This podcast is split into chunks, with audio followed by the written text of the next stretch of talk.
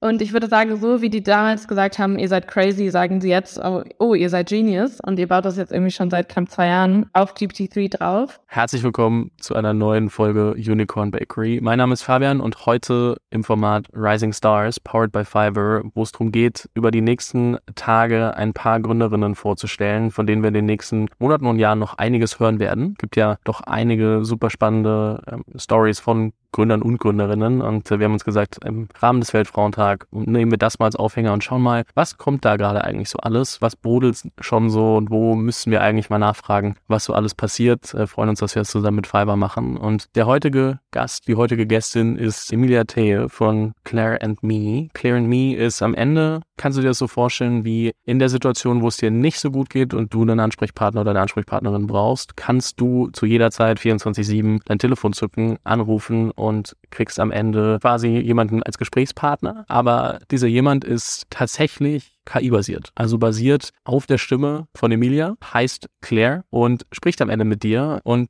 ist aber dann doch irgendwie individuell auf dich dementsprechend anpassbar. Und wie individuell, wie individuell nicht, darüber können wir gleich ein bisschen sprechen. Aber ich fand es super fasziniert, als ich das erste Mal gehört habe. Und ich glaube, gerade so in den letzten Wochen, wo und Emilia hat es im Vorgespräch zu mir auch schon gesagt, wo so ChatGPT aufkam und die Leute ein bisschen besser verstanden haben, was eigentlich möglich ist und auf welchen Modellen solche Produkte basieren können, hat dann auch das Modell einfach nochmal einen ganz guten Uplift in der Wahrnehmung bekommen. Ähm, auch wenn es dann um Investorengespräche, Kundengespräche, Team wahrscheinlich auch, wenn man irgendwie versucht, neue Leute für sich zu gewinnen. Finde ich super spannend. Freue mich sehr, dass du heute da bist, Emilia. Willkommen im Podcast. Freue mich auch. Danke, dass ich hier sein darf. Die Rising Stars werden präsentiert von Fiverr. Ich selbst habe vor sechs Jahren mein erstes Podcast-Logo über Fiverr erstellen lassen und es hat mir mehr als fünf Jahre gute Dienste getan.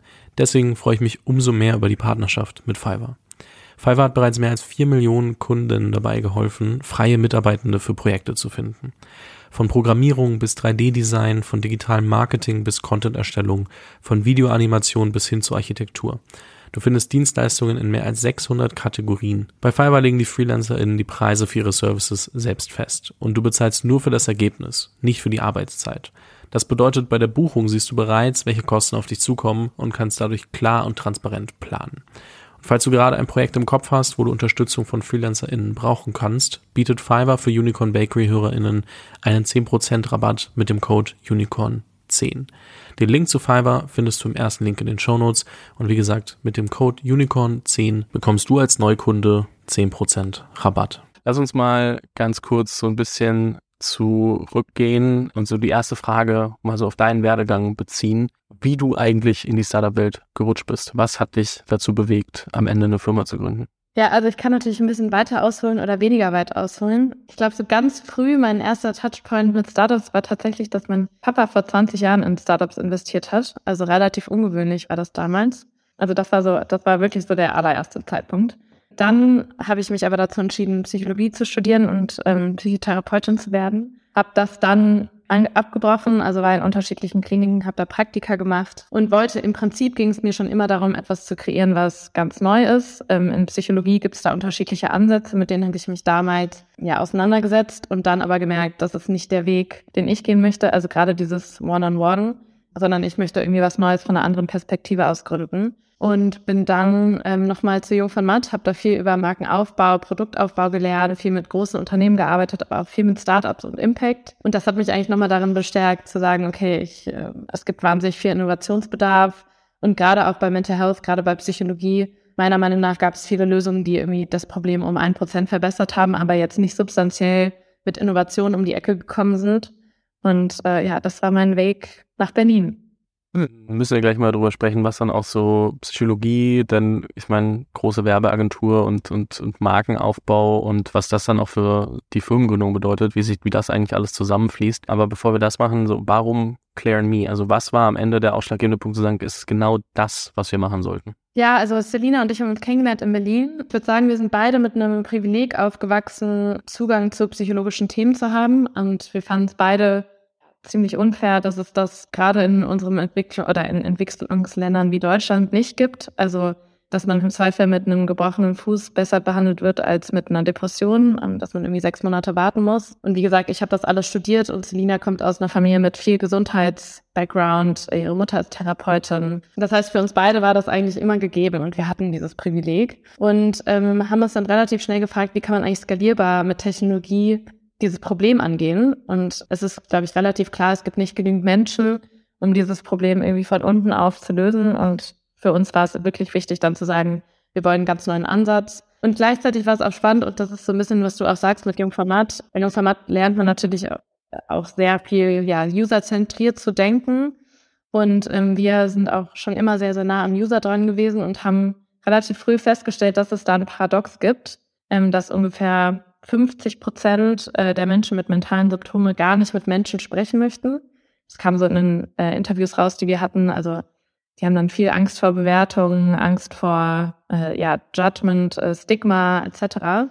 Und ähm, wenn wir gefragt haben, warum nutzt ihr keine Technolog Technologie, keine Chatbots, die es in Amerika gibt, dann wurde immer die, dann die Standardantwort aber eigentlich, ja, es fühlt sich nicht menschlich genug an. Also du hast dieses Paradox, ich will kein Mensch, aber ich will irgendwas, was sich menschlich anfühlt. Und das war der Startpunkt, wo wir gesagt haben, okay, wir müssen Technologie sich menschlich anfühlen lassen. Und ähm, der erste Schritt ist, mit Stimme zu arbeiten, weil Stimme vor ja jetzt knapp zwei Jahren eigentlich gerade so im Kommen war, also gerade gut genug, um die ersten Iterationen zu testen. Und ja, so sind wir auf Clanny gekommen.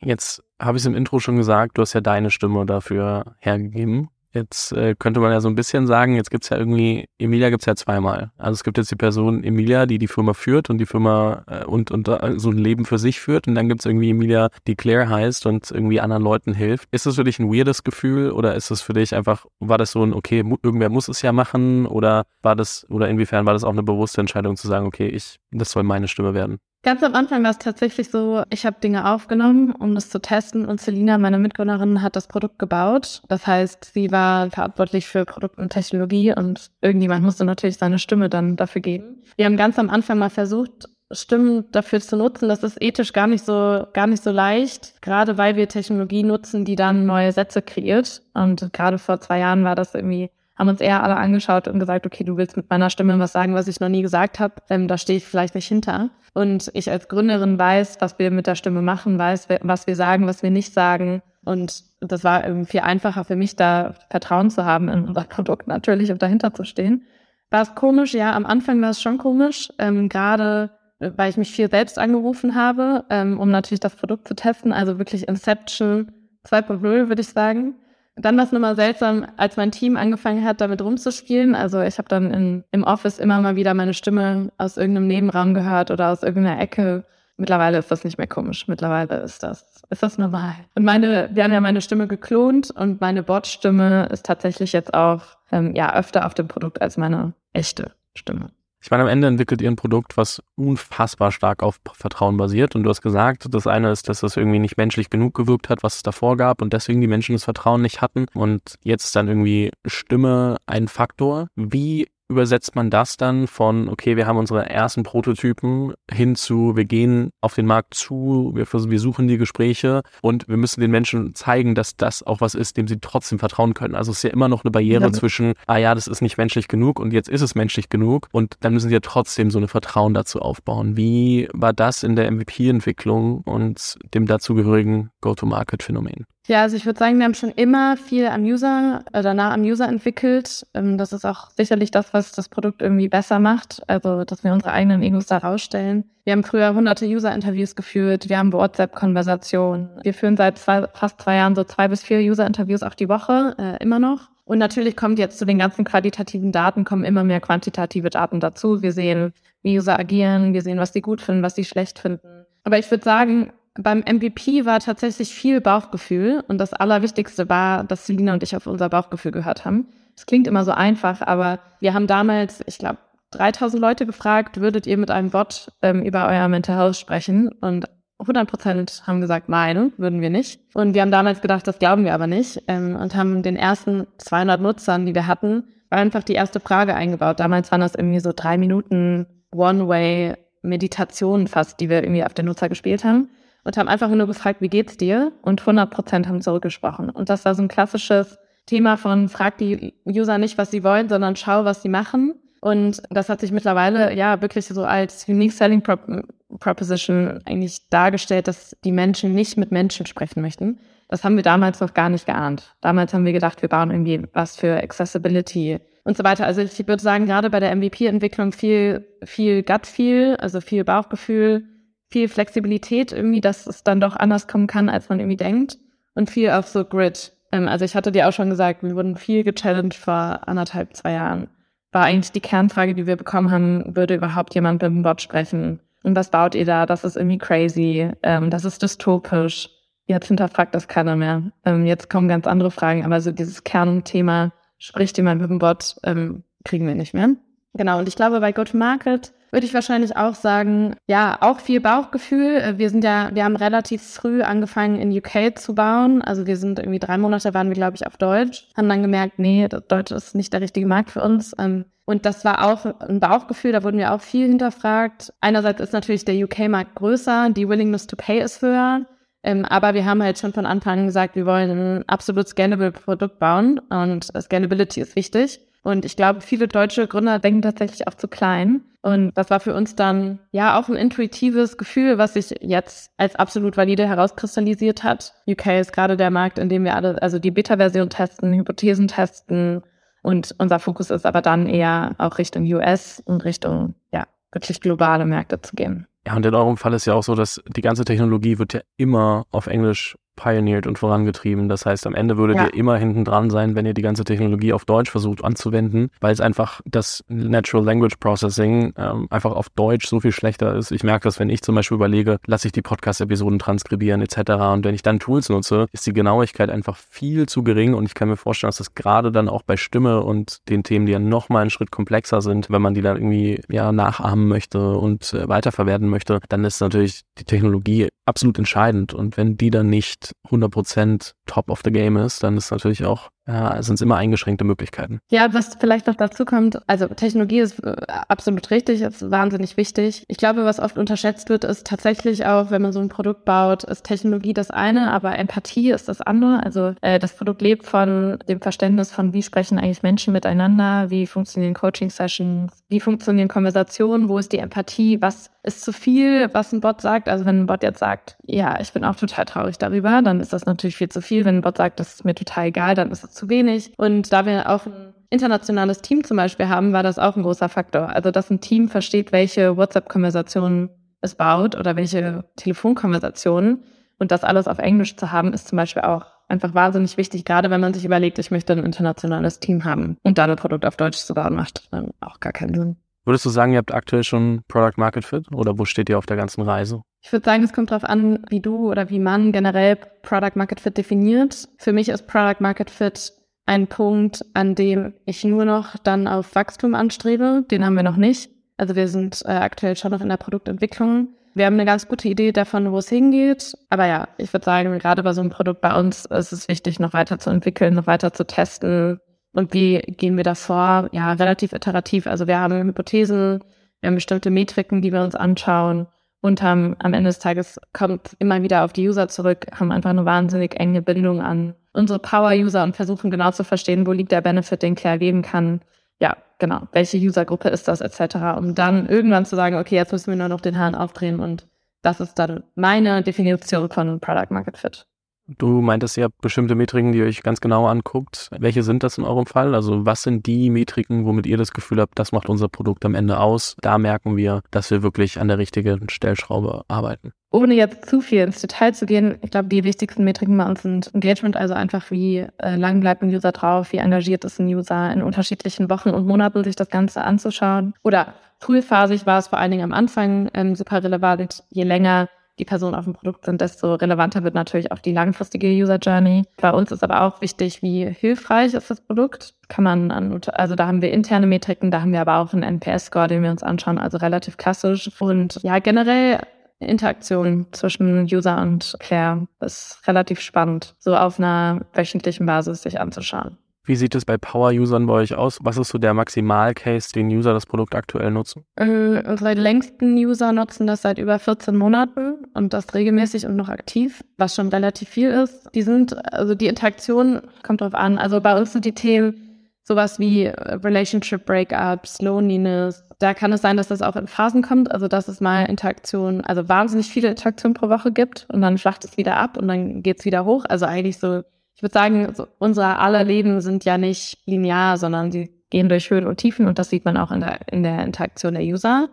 Ähm, generell haben wir aber zum Beispiel 40 Prozent Männer auf dem Produkt. Ähm, das ist extrem viel für Mental Health. Ähm, ich glaube, die meisten ja, freuen sich, wenn sie irgendwie an die 20 Prozent kommen. Also wir sehen schon, das ist eine, sehr interessante Power-User-Gruppe. Und äh, sonst generell Zielgruppen, die sehr stigmatisiert sind, ähm, die also ein Stigma haben, Selbsthilfe zu bekommen. Genau. Und die, ähm, das, die sagen quasi, Claire ist ihr Safety Net. Und egal, ob das in drei Uhr nachts ist oder ob sie auch Familien, Freunde und Partner in haben, ähm, die trotzdem sagen, es gibt Momente, da ähm, möchte ich mit jemandem sprechen, der eigentlich nicht bewertet, was ich denke und sage. Ja, gerade bei, bei Männern kann ich gut nachvollziehen, dass du vorhin auch gesagt hast, so gibt ja viele, die dann irgendwie das Gefühl haben, sie werden bewertet von einer anderen Person, wenn sie sich öffnen etc. Und ich glaube, dass das bei Männern natürlich auch krass zutrifft und daher auch die geringe Zahl, Prozentzahl normalerweise an, an Usern herkommt und dass das natürlich ein Need löst, der viele betrifft. Und wenn dann das Vertrauen einmal da ist, dass sie sich da wirklich öffnen können, dass sie das dann auch regelmäßiger nutzen, als jetzt zu einer Person zu gehen, wo sie dauernd das Gefühl haben von, ah, ich weiß nicht, ob ich das jetzt teilen kann oder nicht. Und ähm, das ist, glaube ich, so genau das, äh, was du anfangs schon angesprochen hast und sich dann hier natürlich auch nochmal zeigt, dass, dass da das Produkt auch einfach eine gute Lösung bietet. Ja, genau. Lass uns mal so ein bisschen zurückgehen, äh, nochmal auf die, auf die Prototypen-Beta-Phase. Wo habt ihr in der Produktentwicklung für Geschwindigkeit auf Perfektion verzichten müssen? Also was waren Sachen, die ihr so, wir haben sie gemacht, aber wir wussten, eigentlich könnten wir es 10x besser, nur dann brauchen wir halt ein halbes Jahr länger, bis wir irgendwas testen können. Ja, ich glaube, das ist eine interessante Frage und auch eine, die mit der wir auch ein bisschen gehadert haben. Also generell ist Schnelligkeit eines unserer Prinzipien. Also uns geht es schon darum, absolut ähm, schnell zu entwickeln oder was heißt schnell zu entwickeln, eher schnell Hypothesen zu testen. Und Perfektion ist keins unserer Prinzipien, sondern dann geht es eher um, ja, die anderen sind Flexibilität oder Ease of Implementation, also wie einfach können wir das zum Beispiel umsetzen. Aber klar, also Selina kommt von Google, äh, ich war bei Jung von Matt, der Leitsatz bei Jung von Matt ist, äh, wir bleiben unzufrieden, also eigentlich steht für, steht für Perfektion. Ich glaube, wir beide haben schon damit gekämpft, wie können wir Schnelligkeit eigentlich nach vorne stellen. Es gibt, ich weiß nicht, ob das Paul Graham war, der gesagt hat, if you're not embarrassed by your first product, you're too late. Ich glaube, das ist immer so ein Leitsatz, der ganz gut tut. Also so dieses Thema, klar, wir sind unsere größten Kritiker und dann geht's halt doch nicht um Perfektion. Aber ich würde sagen, gerade in Deutschland und gerade bei so einem Produkt wie Care ist es nicht einfach, ähm, weil viele Investoren das tatsächlich auch nicht so unbedingt verstehen. Ähm, gerade wenn man an so einer innovativen Sache ab arbeitet und wo RD, also Research und Development auch tatsächlich noch eine große Rolle spielt, ähm, denken viele dann, das Produkt müsste jetzt schon perfekt sein. Und was, glaube ich, da auch noch ganz spannend ist und eigentlich eine andere Angle, wir haben vor einem Jahr versucht, das Produkt so menschlich zu bauen wie möglich, ähm, also tatsächlich eigentlich so perfekt wie möglich ähm, und die Timeouts reduziert. Ähm, wir haben ja, die Stimme angepasst, irgendwie Mhms und Ms mit eingebaut, etc. Also alles, was jetzt ein Mensch irgendwie so machen würde. Und ähm, das kam bei den Usern nicht gut an. Es gibt einen Effekt, der heißt Uncanny Valley. Das bedeutet im Prinzip, dass wenn Technologie zu gut ist und die Cultural Adoption noch nicht da ist, dann, dann funktioniert es noch nicht. Und das haben wir gemerkt. Das heißt, das Produkt ist aktuell weniger gut, als es schon mal war aber für den Power-User aktuell besser. Und ich glaube, das ist so ganz interessant und das hat uns einfach nochmal gezeigt, es geht aktuell nicht um Perfektion, sondern es geht darum, was der User möchte. Und der User möchte im ersten Schritt wissen, dass es kein Mensch ist. Und alles, also ne, die User haben zu uns damals gesagt, irgendwie, äh, ich höre, da ist ein Callcenter dran, ein Mensch dahinter und ähm, ja, genau. Also zusammengefasst, wir versuchen Hypothesen schnell zu, zu testen. Wie priorisiert ihr anhand der ganzen Ergebnisse dann eure Features? Also was schaut ihr euch an? Ich meine, ich, ihr habt bestimmt super viele Ideen. Was könntet ihr eigentlich machen? Und so, was glaubt ihr, was User brauchen könnten? Und so, wie geht ihr selbst davor, das zu priorisieren? Wie strukturiert ihr da eure Produktentwicklung mit eurem Team? Wann passt ihr Sachen an? Ähm, also die Timeline. Wann sagt ihr, ah nee, die Roadmap bleibt gleich? Wie geht ihr davor? Ich meine, am Ende kreiert ihr ja un unfassbar viele Daten anhand der Usage und müsst das ja auswerten, sehen, wie nutzen die Leute das und dann auch daraus Schlüsse ziehen. Und ähm, Da ist immer natürlich die Frage, wann zieht man zu viele, wann zu wenig Schlüsse draus, aber wie ist das bei euch? Ja, generell auch absolut ein iterativer Prozess, würde ich sagen, je, je größer die Company wird. Also super wichtige Frage. Selina hat sich da vor einem Jahr irgendwie wahnsinnig viel mit anderen Gründern und Gründerinnen zu ausgetauscht, weil, wie du sagst, du fängst irgendwie an, du hast gar nicht so viele Daten, du hast am Anfang irgendwie nur dein Bauchgefühl das Ende ist relativ klein und dann plötzlich hast du irgendwie 1000 User und mehr. Du siehst irgendwie, was passiert auf der Datenbasis und bist eigentlich in so einem Zwiespalt. Auf was soll ich jetzt hören? Soll ich auf meine Intuition hören? Soll ich auf die ersten Datenpunkte hören? Ich glaube, bei uns war wichtig, am Anfang nicht zu viel Prozesse zu implementieren, weil wir irgendwie gemerkt haben, Prozesse stehen auch irgendwie für eine Angst, Entscheidungen zu treffen. War jetzt gerade ja in Amerika, darüber hatten wir kurz geredet, da, fand, da hat jemand zu mir gesagt, das fand ich irgendwie ganz smart, make many small decisions um, instead of one big decision. Ich glaube, das ist so ein bisschen äh, das, wonach wir auch leben. Also im Prinzip eher schneller viele kleine gute Entscheidungen zu treffen, als jetzt ewig zu warten und dann die eine super gute Entscheidung zu treffen. Und das ist meiner Meinung nach der Weg, wie man da irgendwie auch schneller dran kommt. Und sonst, wir balancieren viel quantitativ und qualitativ. Wir haben zum Beispiel ein ähm, wöchentliches Meeting, wo es tatsächlich nur um User Insights geht, ähm, wo die User Interviews vorgestellt werden, wo viele Datenpunkte vorgestellt werden und wo wir dann auch ähm, viel brainstormen oder wo jeder sich im Team dann tatsächlich auch einbringen kann. Ist auch wichtig, um irgendwie gehört zu werden bei so einem Produkt. Und ähm, dann entscheidet bei uns das Produktteam, was auf die Roadmap kommt, etc. Was man natürlich schon merkt, wenn ich jetzt, also ich bin am Ende wahrscheinlich die, die die meisten Impulse von außen bekommt. Viel muss ich auch wegignorieren und viel ist auch nicht valide. Aber wenn sich bestimmte Themen häufen, dann merke ich natürlich auch, dass da gibt es eine gewisse Validität und dann spreche ich mit Signa und dem Produktteam. Und dann kann es auch schon mal sein, dass wir entscheiden, okay, es ist jetzt irgendwie wichtiger, Thema X nach vorne zu stellen ähm, als Thema Y. Ähm, aber generell versuchen wir schon sehr auf Product Roadmap zu schauen. Wir haben OKRs für ein Quartal wir haben Monatsziele, wir haben unsere Metriken, auf die wir optimieren. Und dann ist relativ klar, was auf der Product Roadmap auch Vorrang hat.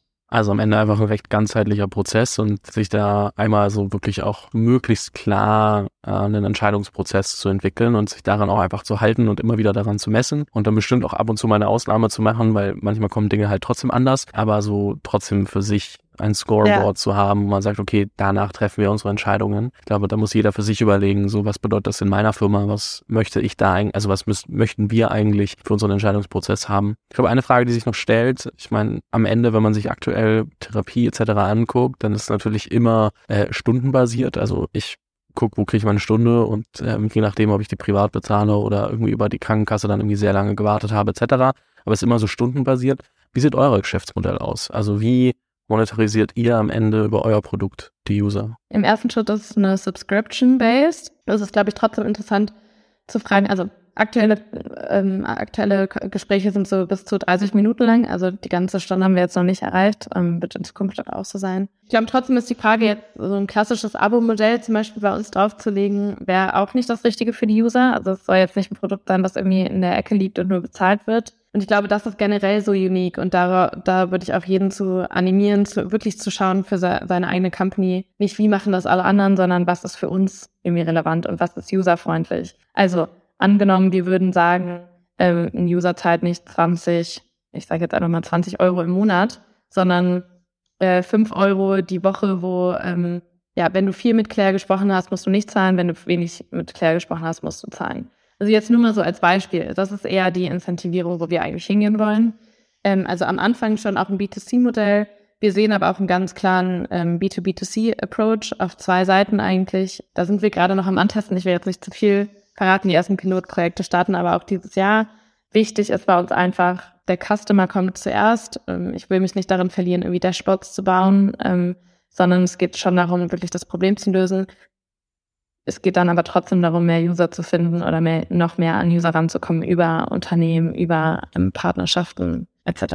Verstehe ich. Ja, ich habe das erste Mal, also direkt so an, klar, es gibt Subscription, so, es gibt dann irgendwie die Usage-Based-Option. Und das letzte, worüber ich jetzt nachgedacht habe, als du gesprochen hast, war so Credit-Based, also so wie bei zum Beispiel ClassPass, wo du sagst, okay, ich zahle im Monat irgendwie x Euro und dafür habe ich x Credits und ähm, dann kann man sich immer noch überlegen, stackt man die, stackt man die nicht, aber wo man den Leuten trotzdem so diese Incentivierung schon gegeben hat, weil sie haben die Credits, die, die müssen ja nicht verfallen, man kann das Modell ja strukturieren, wie man möchte.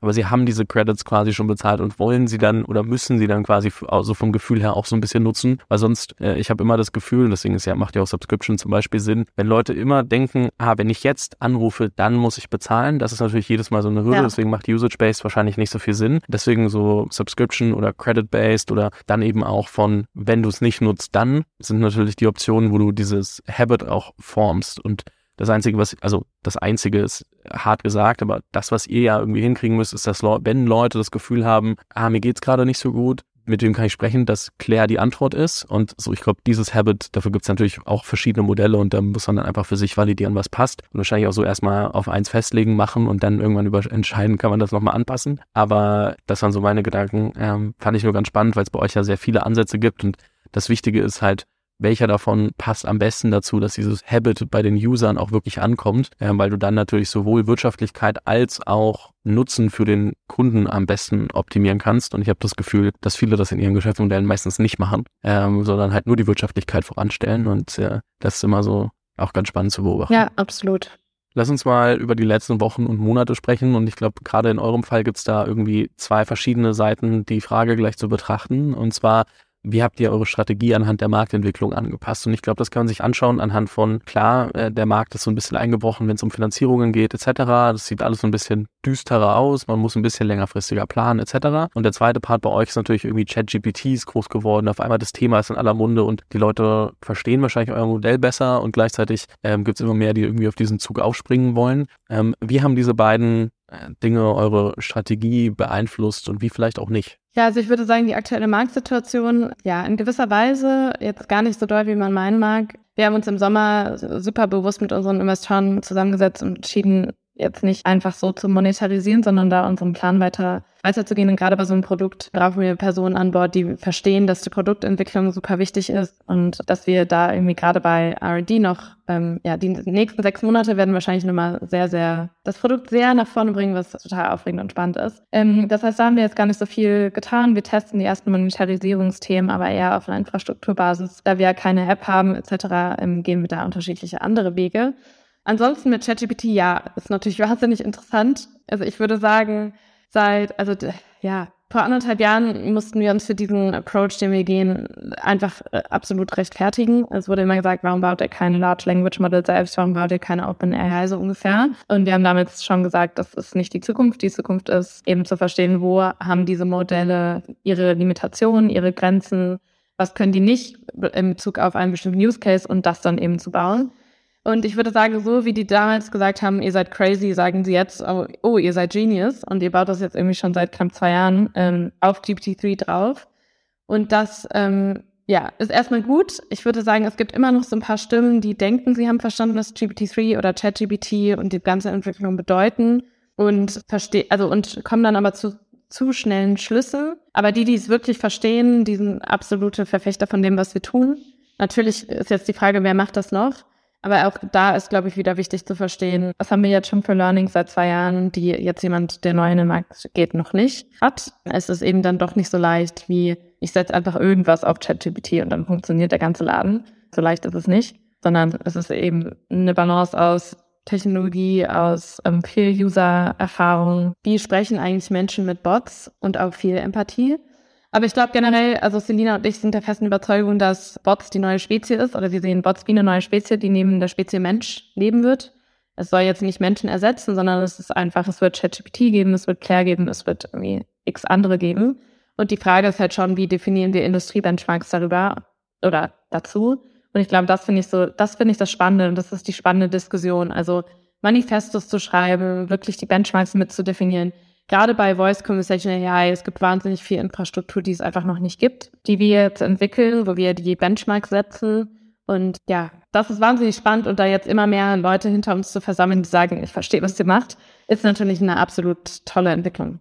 Ja, verstehe ich voll. Ich glaube, eine Sache zur Klarstellung für alle, die gerade zuhören und nicht so zu 1000 Prozent folgen konnten. Also GPT-3, GPT 3.5, das ist das, worauf ChatGPT basiert, ähm, sind Large Language Models. Das, was du gerade angesprochen hast, wo Leute gesagt haben, ähm, vielleicht solltet ihr das lieber selbst entwickeln. Und was ihr macht, ist, ihr nehmt diese Large Language Models, guckt, welches passt am besten und baut dann drüber hinaus dann Technologie obendrauf. Das nennt man dann einen Layer da drüber legen oder mehrere, je nachdem, um dann eben auch das auf euren Use Case anpassbar zu machen, weil wir kennen es ja alle, die irgendwie ChatGPT mal ausprobiert haben, können das ja in alle Richtungen fragen und steuern. Und ähm, dementsprechend kann man das dann aber auch ähm, ein bisschen eingrenzen, worauf sich das äh, Modell eigentlich beziehen soll. Und äh, das ist dann das, was euer äh, für Claire am besten funktioniert, da eins dieser Large Language Models zu nehmen oder manchmal switcht man die auch aus, je nachdem, wer gerade das Beste irgendwie anbietet. Das kommt so ein bisschen drauf an, welchen Use Case man hat und baut dann die Layer on top und ähm, hat dann so auch eins wirklich auf den Use Case zugeschnitten. Nur für alle, die vielleicht Large Language Models und wie funktioniert das und alles nicht einordnen können. Das ist so all das, was in diesem Generative AI Space, wie man den gerade so schön äh, betitelt, zusammenfließt und äh, ist manchmal, glaube ich, ganz gut zu verstehen. Man muss nicht immer alles von Null auf äh, neu denken. Man kann auch überlegen, was gibt's denn und wie kann ich das nutzen, um ein anderes Feld besser zu machen, weil das unterschätzt man oft. Mhm. Lass uns mal noch über ein anderes Thema sprechen und dazu die Freelance Corner powered by Fiverr einläuten. Und zwar, ich glaube, es ist ein super relevantes Thema für viele. Es ist oft, aber irgendwie wird es nicht so besprochen. Und äh, deswegen so die Frage an dich, welche Rolle spielen denn Freelancer, welche Rolle spielt Outsourcing für euch? Wann und wie setzt ihr die ein? Setzt ihr sie überhaupt ein? Und, und wie entscheidet ihr, wenn ihr sie einsetzt, wann ihr sie einsetzt? Ja, also wir haben an unterschiedlichen Zeitpunkten immer mal wieder mit Freelancern gearbeitet. Ich würde sagen, manche haben besser funktioniert, manche haben weniger gut funktioniert. Ich würde sagen, die, wie setzen wir sie ein? Also das, die wichtigsten Themen, die eigentlich Claire braucht, also die Algorithmen, die wir entwickeln, etc. Alles, was irgendwie Core zum Produkt ist, ähm, das bleibt bei uns in-house. Da ist es uns super wichtig, dass wir ein Team haben, was Backend-Entwicklung, also Verständnis zu Backend hat, Verständnis zu ähm, Machine Learning hat, ähm, etc. Und da eben die Überhand haben kann. Für einzelne Tech-Projekte kann es trotzdem Sinn machen und hat es auch schon Sinn gemacht für uns, ähm, Dinge zu übersetzen und da Freelancer zu nutzen. Das ist halt immer, es muss irgendwie immer ein, ge, ja, ich würde sagen, geframter Rahmen sein. Also es sollte immer ein Projekt sein, was irgendwie einen Anfang und ein Ende hat, was jetzt nicht die ganze IP des, der Company irgendwie betrifft und wo man eben auch ganz gut sagen kann, okay, hier hören wir jetzt auf und hier setzt dann wieder einer des Teams an oder hier kommt im Zweifel ein anderer Freelancer mit rein, weil das kann ja auch immer mal, ja, eine Variabilität haben. Also ich würde sagen, das ist jetzt keine Ressource, die wir fest planen. Es ist aber ganz schön, um zum Beispiel kurzfristig zu sagen, wir brauchen mal ein bisschen Man Manpower im Team. Wir nehmen mal zwei, drei Leute dazu. Oder auch theoretisch in der wirtschaftlichen Krise zu sagen, wir nehmen mal kurz zwei Le von zwei Leuten wieder Abschied. Und das haben wir jetzt noch nicht gemacht, aber genau. Ansonsten haben wir gerade zwei Freelancer, die bei uns auch an unterschiedlichen Tech-Themen arbeiten. Also ich würde sagen, all in all ist ein relevantes Thema für uns. Ähm, ist einfach sehr die Frage, wie ist das Projekt an dem die Freelancer arbeiten und es wird kein Corporate, also kein Herzstück der Company sein. Du meintest, ihr habt gute und schlechte Erfahrungen gemacht. Ähm, was habt ihr daraus für euch gelernt, so beim Freelancer Hiring und Onboarding? Was ist euch wichtig, um möglichst schnell herausfinden zu können, passen die zu dem, was wir von den Leuten eigentlich verlangen? Können wir schnell verstehen, gliedern die sich da gut ein? Können die das, was sie können? Also habt ihr da speziellen, ich sag mal, Recruiting-Prozess für entwickelt? Ja, ich würde sagen, tatsächlich relativ normalen äh, Recruiting-Prozess. Also, sie machen bei uns auch eine Coding-Challenge, wenn es jetzt zum Beispiel Entwickler sind. Ähm, also, da geht es dann wirklich auch darum, die Expertise natürlich so schnell es geht abzufragen. Es ist aber trotzdem auch interessant, zum Beispiel, ähm, haben wir vorher nicht gedacht, dass es so wichtig ist, die in Team-Meetings mit einzubilden. Weil klar, die Zeit Freelancer meistens auf Stundenbasis und wir haben dann gesagt, ja, ist völlig okay, du musst nicht mit ins Team-Meeting. Ähm, und haben dann festgestellt, nee, da fehlt dann doch irgendwie Wissen.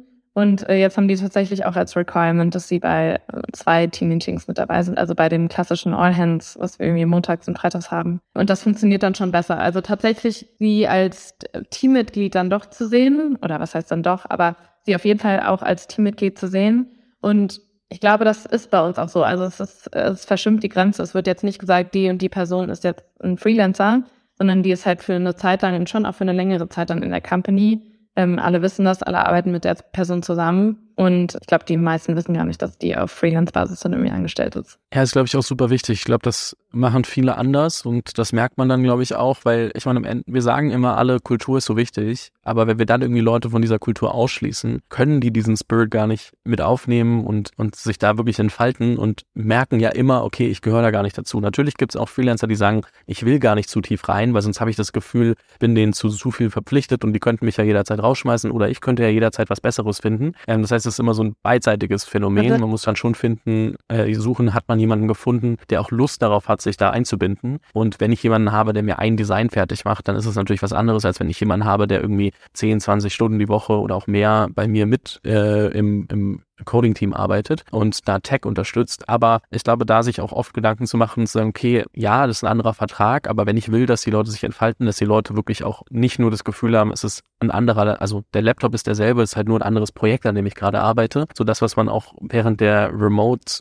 Zeit und während der Homeoffice-Zeit während Corona oft hatte, dass man sich überlegt hat, wie kriege ich die Leute eigentlich eingebunden. So trifft das dann auch auf Freelancer zu. Und ich glaube, da vergessen viele oft, dass wir uns beim Kernteam immer Gedanken um Kultur machen, aber beim Freelance-Team uns dann denken, ja, sind ja externe Leute, die kommen, da investiere ich mal doch ein bisschen weniger hier, ein bisschen weniger da. Und dann passiert nämlich genau das, dass die Leute sich denken, ja, okay, cool, ich könnte eigentlich ein anderes, einfach ein anderes Projekt nehmen, weil dann geht es halt nur darum, wer zahlt vielleicht ein bisschen besser. Und dann geht es nicht darum, wo habe ich auch eine gute Zeit und dann performen die Leute auch nicht so 100 Prozent. Ja, dazu würde ich vielleicht noch sagen, eine Sache, die auch wichtig ist, ist, oder uns wichtig ist, dass die Vollzeit daran arbeiten. Also generell finde ich Fulltime besser als Parttime.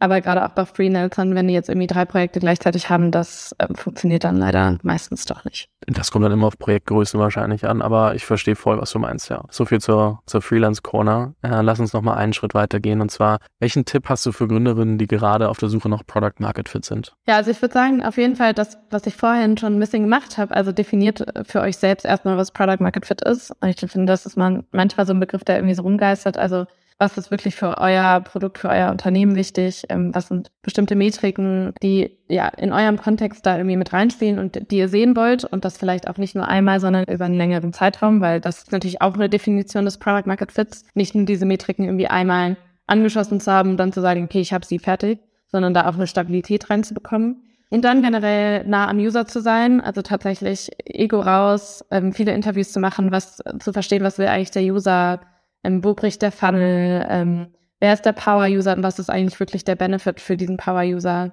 Und dann würde ich sagen, Product Market Fit kann ja auch sein, das Produkt ist absolut fertig, nur der richtige Markt steht noch nicht. Und auch da zu schauen, wenn es irgendwie zwei, drei Möglichkeiten gibt oder gibt oder wenn du zwei, drei Hypothesen hast, was sind dann die die schnellsten Wege, diese zu testen. Ne? Also das Produkt dann wirklich gegen unterschiedliche Märkte zu testen. Und ich würde sagen, das gehört genauso dazu, wie das Produkt zu entwickeln. Also tatsächlich von der Produktseite daran zu gehen, aber auch, und das wird oft, glaube ich, auch ein bisschen hinten angestellt, von der Marketing- oder von der Go-to-Market-Seite. Und wenn sich das matcht, ähm, dann seid ihr auf einem guten Weg zitiere da immer gerne Paul Müller von Adjust, der meinte, wir haben ein Produkt gebaut, wir sind nach London geflogen, keiner wollte unser Produkt haben, also sind wir zwei Gründer gewesen. Der eine ist nach Osten geflogen, der andere nach Westen und wir haben in beiden Märkten auf einmal Kunden gefunden, haben gemerkt, okay, jetzt ist irgendwie, sind die Emirate ein großer Markt bei uns, jetzt sind die USA ein größerer Markt bei uns. Na gut, da ändern sich zwar unsere Supportzeiten äh, Zeiten und wann wir halt wach sein müssen, aber wir haben halt Märkte gefunden. Hätten wir uns jetzt nur auf Deutschland oder London, also UK fokussiert, wären wir mit unserem Produkt gescheitert. Die Firma wurde am Ende für eine Milliarde verkauft. Dementsprechend, ich glaube, auch manchmal so ein bisschen nicht zu starr zu sein, okay, wir machen das jetzt nur für den Markt und auf gar keinen Fall für wen anders, hilft da, glaube ich, auch schon, auch schon echt viel. Und eine abschließende Frage habe ich noch an dich. Wo soll die Reise in Zukunft hingehen? Also wenn du so, ich sag mal, fünf bis zehn Jahre in die Zukunft blickst, was ist denn eigentlich das, was für euch als Nordstern gilt? Also erstmal global. Ähm, absolut. Es gibt einen Grund, warum ich immer mehr in Amerika bin. Also das wird auch in fünf Jahren oder in sieben Jahren äh, immer relevanter sein oder dann schon sehr relevant ähm, gewesen sein. Ja, dass wir die Industriebenchmarks auf jeden Fall mitdefiniert haben, also wie Menschen, also der, eigentlich der Status quo, wie Menschen mit Bots sprechen und wirklich sprechen im Sinne von stimmlich sprechen. Eigentlich ein Go-to-Contact äh, im, im Telefon zu haben. Das heißt, unser, unser North Star oder unser, naja, unsere Vision ist da tatsächlich zu sagen, am Ende des Tages hat auch die Bevölkerung der Welt, die irgendwie kein Internet hatten, Zugang zu einem Telefon. Und da wirklich sagen wir, am Ende des Tages brauchst du nur eine Handynummer in deinem Telefon und mit der, die kannst du jederzeit anrufen, mit der kannst du sprechen. Da natürlich dann auch irgendwann unterschiedliche Stimmen zu haben, etc. Also natürlich das Produkt auszubauen. Aber am Ende des Tages geht es wirklich darum, Access und Qualität zu erhöhen und das auf einer absolut skalierbaren Ebene, global, in Entwicklungsländern, aber auch in entwickelten Ländern. Ich verlinke natürlich Claire und dein LinkedIn in den Show Notes, sodass jeder dir da nochmal folgen kann, sich das alles genauer anschauen kann. Hiermit überlasse ich dir die letzten Worte für diesen Podcast. Danke dir. Danke dir und äh, an alle Hörer und Hörerinnen einfach viel Erfolg und viel Spaß dabei. Das Interview mit Emilia wurde dir von Fiverr präsentiert. Gerade für die nächsten Monate wird deine Liquiditätsplanung immer wichtiger. Hier kann es Sinn machen, nicht jede Person für jedes Projekt Vollzeit anzustellen, sondern auch situativ zu verstärken. Genau dabei hilft Fiverr durch den Talent Pool, über den du FreelancerInnen aus über 160 Ländern finden und für deine Projekte engagieren kannst. Durch projektbasiertes Pricing kannst du klar und transparent planen und zahlst für das Ergebnis nicht für die aufgewendete Zeit. Und falls du gerade ein Projekt im Kopf hast, wo du Unterstützung von FreelancerInnen brauchen kannst, bietet Fiverr für Unicorn Bakery HörerInnen einen 10% Rabatt mit dem Code Unicorn10. Dieser Rabatt gilt nur für die erste Bestellung als Neukunde bei Fiverr. Den Link zu Fiverr findest du im ersten Link in den Show Notes. Wie gesagt, falls du ein Projekt hast, mit Unicorn 10 bekommst du 10% Rabatt. Vielen Dank fürs Zuhören. Falls dir diese Folge gefallen hat, dann musst du auf jeden Fall mal den Unicorn Bakery WhatsApp Newsletter auschecken. Dort bekommst du ein bis zweimal die Woche von mir äh, entweder eine persönliche Sprachnotiz oder eine Content-Empfehlung, Blogpost, Video etc. für Dinge, die du als Gründer unbedingt wissen, lesen, hören musst. Am einfachsten ist es, du klickst auf den Link in der Beschreibung und meldest dich an. Ansonsten kannst du auch auf jungthemapodcast.com slash newsletter gehen.